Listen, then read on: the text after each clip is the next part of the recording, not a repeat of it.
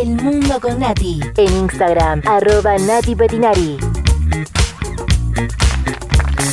Pero claro que sí, que tienen que escucharse bien, pero bien fuerte los aplausos porque en esta mañana de sábado, arranque de fin de semana largo y después de una semana muy, pero muy movida, con muchos anuncios sobre vacunas, sobre fabricación de vacuna, con una disputa geopolítica, pero por supuesto una disputa de poderes, pero la historia es que aparezca la vacuna y que se termine todo esto. Bueno, una semana clave para el análisis de nuestra queridísima, admiradísima Natalia Petinari. Nati, bienvenida, buen sábado, ¿cómo estás?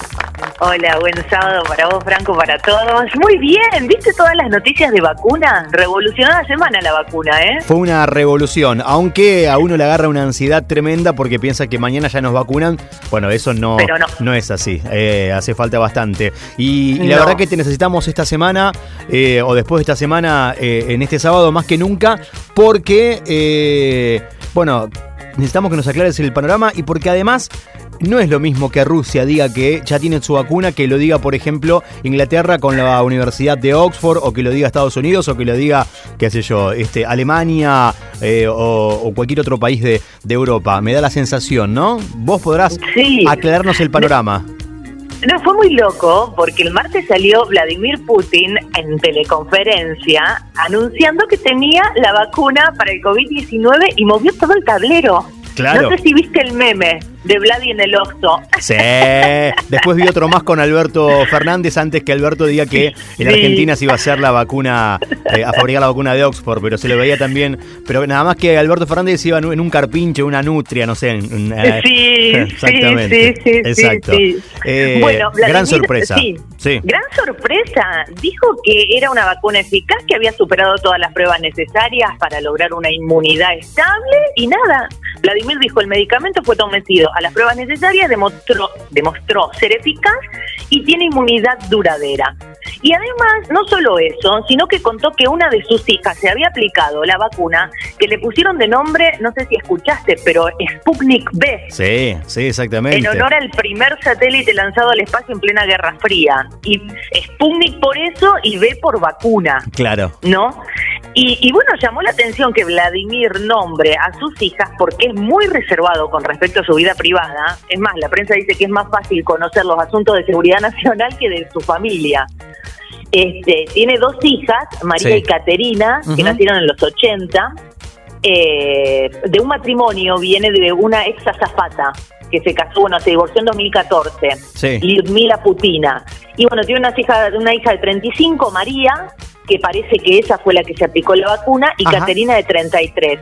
Pero son dos estudiosas, María, la que parece que se probó la vacuna, estudió biología en la Universidad Estatal de San Petersburgo, graduada en medicina en la Universidad de Moscú, ahora es candidata para un doctorado en investigación en endocrinología y dicen que es asesora de Putin en ingeniería genética. Completa. Pero obviamente que y la otra hermana también dice que es una genia de las matemáticas, de la física, este mm, y que este año la eligieron para liderar un instituto de investigación sobre inteligencia artificial en la Universidad de Moscú. Vos fijate las hijas de Putin, pero ¿qué pasa? No usan el apellido del padre ni nada. Claro. Ya se deslindan completamente. Perfil bajo completamente y nadie sabe, claro, tal cual. Claro, y eso sorprendió aún más en el anuncio de Putin, ¿no? Claro. Por estas circunstancias.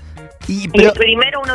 Sí, ¿eh? no, que a mí, a mí hay algo que me, me pasa con Rusia que... Eh, que me parece que, a diferencia de cualquier otro país, hay, nos enteramos pocas cosas a veces de Rusia, eh, o como que nos enteramos de lo que ellos quieren que nos enteremos, parecería. Entonces, no sé si eso también genera eh, una desconfianza en el mundo, más allá de los líderes y más allá de estas cuestiones de, de, de, guerra de poderes, si se quiere, con la sociedad toda. No, no sé si, si, si te pasa, Nati, si estoy en lo cierto con lo que digo. ¿Se entiende? Digo, como que nos llegan muchas más noticias de Europa o de Estados Unidos que los que nos llegan de, de Rusia.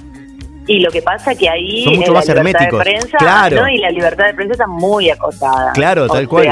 es, como vos decís, conocemos lo que el gobierno quiere que se conozca y por eso no sorprendió a todo el mundo lo de la vacuna, porque ¿qué había pasado? La Organización Mundial de la Salud había dicho la semana pasada que había seis vacunas que estaban más avanzadas en el mundo. Tres desarrollos de laboratorios chinos, dos estadounidenses y esta británica. Esta británica en colaboración con la Universidad de Oxford. Así que por eso empezaron todas las dudas, ¿no? Eh, y bueno, tras el anuncio de Putin, porque hasta Alberto Fernández saludó. Con una carta, exacto. claro, con una carta para felicitarlo. Este. Mm, salió como loco Donald Trump a comprar 100 millones de dosis a una farmacéutica norteamericana este, gastó, desembolsó unos 1.500 millones de dólares, se aprovisionó de unas 100 millones de dosis de este fármaco que todavía no está desarrollado. Claro. ¿no? Pero está en proceso la farmacéutica Moderna Inc. Imagínate, se dispararon las acciones un montón. Es como comprar un es como comprar un departamento de pozo, ¿viste? Cuando todavía ni siquiera o apenas compraron el terreno y vos ya pusiste la guita, más o menos eso fue lo que lo que hizo Trump. Claro, más o menos. Claro. Después de que Vladimir hizo este anuncio, eh, el norteamericano se desesperó y dice, bueno, yo también tengo que actuar. Claro. Aparte tenemos, acordate, tenemos las elecciones en noviembre. Y bueno, China también, la otra contraparte, que está preocupada, ¿por qué? Y vos fijate, ¿no? En este contexto de coronavirus, China está preocupada por la falta de alimentos. Y habló el presidente, Xi Jinping, y ordenó servir dos platos menos de comida por mesa. Yo no sabía esto, pero vos sabés que la tradición china, cuando indica que cuando vos vas a un, a un restaurante a comer, se sirven tantos platos como comensales hay, más uno. Siempre pedís un plato de más, es una tradición china. Ah, mira. Pero ahora se los incita, el presidente los incita a consumir tantos platos como comensales haya, menos uno. O sea, dos platos menos de comida. Mirá de pedir es la propuesta que hace el gobierno.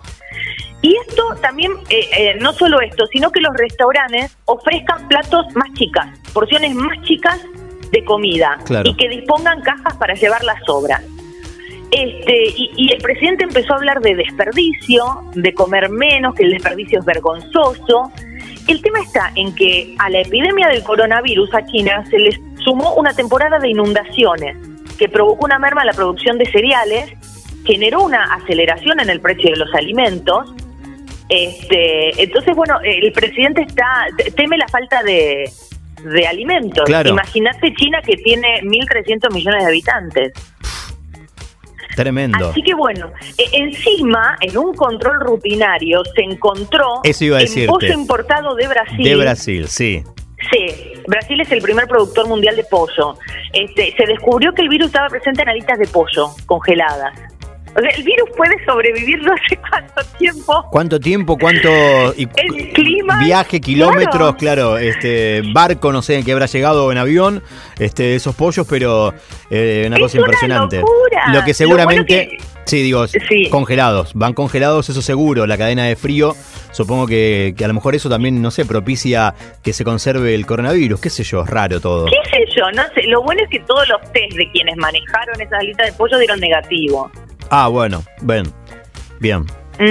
Habrán tomado los, los cuidados. Y ya que estamos hablando de la otra parte de, del mundo, ¿qué pasó en Nueva Zelanda? Ay, bueno, ¿viste que estaba todo el mundo la semana, el domingo pasado había cumplido los 100 días sin nuevo caso de coronavirus? todo el mundo. Impecable. sí, hablamos. La primera ministra es muy joven, tiene nuestra edad, la primera ministra. Claro, claro, hablamos de Jacinda Arden, de ella. Sí, sí, bueno, el último comunicado, el último diagnosticado había sido el primero de mayo. Este, y, bueno, eh, las fronteras están cerradas desde el 19 de mayo. Claro. O sea, cualquier persona que llegue a Nueva Zelanda realiza una cuarentena de 14 días. Y después el resto de la gente eh, lleva vida casi normal en el país, sin distanciamiento social, este, pero bueno, con público autorizado en ciertos eventos deportivos y culturales. Y había cumplido 100 días. Sí, pero... A, finales de marzo, chao cuarentena y todo. Pero ¿qué pasó? La, pasó que mm, eh, una familia de cuatro personas de Oakland, de Oakland, de Oakland, que es la ciudad más poblada del país. Exacto. Este, bueno, eh, se contagió y no saben cómo. Ah. Está buscando también el origen en, en un brote de carne congelada. Ah, y bueno, o, más pollos que llegaron de Brasil también, qué sé yo. No, no fueron de Brasil. sí estuvieron de vacaciones este, dos de esta familia en no me acuerdo qué lugar, pero parece que viene de, y están investigando si viene de, este brote de carne congelada. Oh. Em, así que bueno, eh, el anuncio encima de estos casos se produce en medio de la campaña electoral, porque esta joven muchacha que tiene nuestra edad comenzó, se le vienen las elecciones generales, son el 19 de septiembre. Igual tiene una imagen muy positiva, me parece, ¿no? Yo creo que está tranquila por eso. Claro. Yo creo que está tranquila por eso. Ella dice que bueno que no hay problemas y dice tenemos un margen para, para postergar las elecciones si la situación se complica. Claro, tal cual. Tal cual. Así que bueno. ¿Y por qué eh, eh, decís que hay buenas noticias para Argentina? Bueno, supongo por lo que pasó, por los anuncios de, de Alberto Fernández en la semana. Claro, México y Argentina van a producir, anunciaron que van a producir y distribuir para América Latina la vacuna de Oxford, menos Brasil. Menos Brasil. ¿Y por qué Brasil? ¿Por qué no? Porque Brasil realizó un acuerdo independiente, también con la misma vacuna, ¿eh?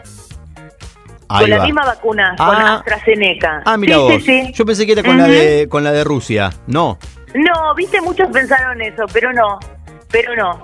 Este, Alberto Fernández contó que AstraZeneca firmó un acuerdo con la fundación de Carlos Slim para producir entre 150 y 250 millones de vacunas que van a estar disponibles o estarían disponibles para el primer semestre del año que viene, ¿no? Y eso teniendo en cuenta cómo den los resultados de los estudios que ahora están en fase 3. AstraZeneca es una empresa farmacéutica fusión de una compañía sueca y de una británica y es una de las compañías farmacéuticas líder. La, sede principal está en Londres, por eso por ahí podemos pensar que, que es británica. Claro. Y mm, bueno, de este acuerdo con Alberto, la vacuna se va a distribuir equitativamente entre los países a solicitud de cada gobierno. La producción latinoamericana va a estar a cargo de Argentina y de México. Este, mm, eh, la planta argentina eligió eh, eh, que Astra, digamos, AstraZeneca eligió producirla en la planta argentina de AgEmscience. Se llama así.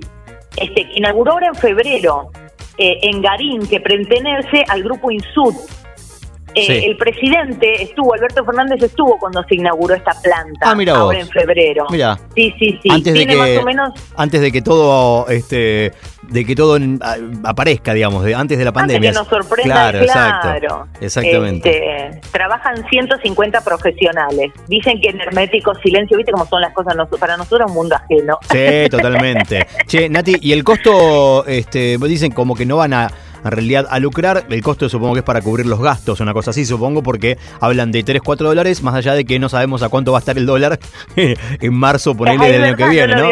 Pero bueno, tampoco, qué sé yo, igual, estamos hablando de este 400, 500 pesos por, por vacuna, qué sé yo, pueden ser 600, 700. Eso. En Argentina se hará la sustancia activa de la vacuna, que luego va a viajar a México para envasarla, y el costo de eso lo va a afrontar la Fundación Slim.